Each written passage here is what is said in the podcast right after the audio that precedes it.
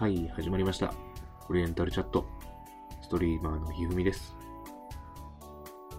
今日もこうさんとお酒を飲みながら、ほろ酔い雑談、配信していきたいと思います。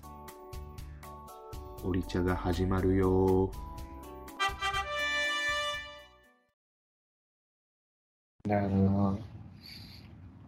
まあ、俺も、まあ、それを良しとするかどうかは別としても、まあ、いろんなところでね、メリットはあるからな。まあ、あるメリットをね、使っていくしかないよね。うん。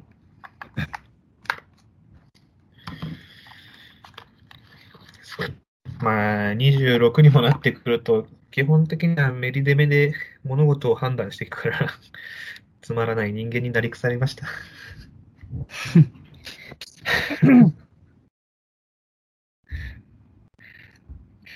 そういうのふと思うときない？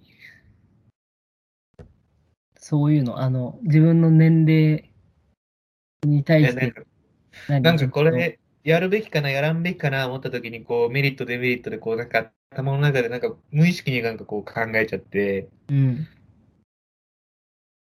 ロマンのない人間になったなって。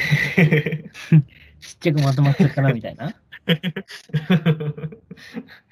なんか意味があるかないかは別としても、とりあえずやってみるみたいなことを、なんかこう、か考えなくなったな。うん。そうね、なんか、そう、たし、なんか、それこそ大学生の時ってさ、なんか、まずやってみようみたいな。うん、この先意味があることかどうかわかんないけど、まあ、ほとんど無駄なことだったじゃん。うんほ。とんどってあれだけど、まあ、結果的にね。でも何かしらの能力が伸びてたりするわけじゃん。うん。それによって。まあ、なんかサークル活動が何何の意味があるのかっていうのはわかんないんだけど、うんそれによってなんか人とコミュニケーションうまく取るとかさ、あの、っていう能力がついてるわけじゃん。うん。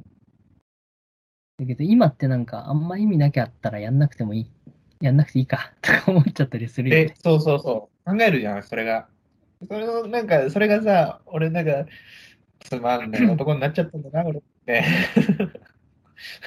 あ確かになんか、そうね。なんか自分って大したことないなって、大したことない人間だなって思う時がある。年取ったんだろうなって思うんだけど。これからのはずなんだよな、でも。まだ30になってないし。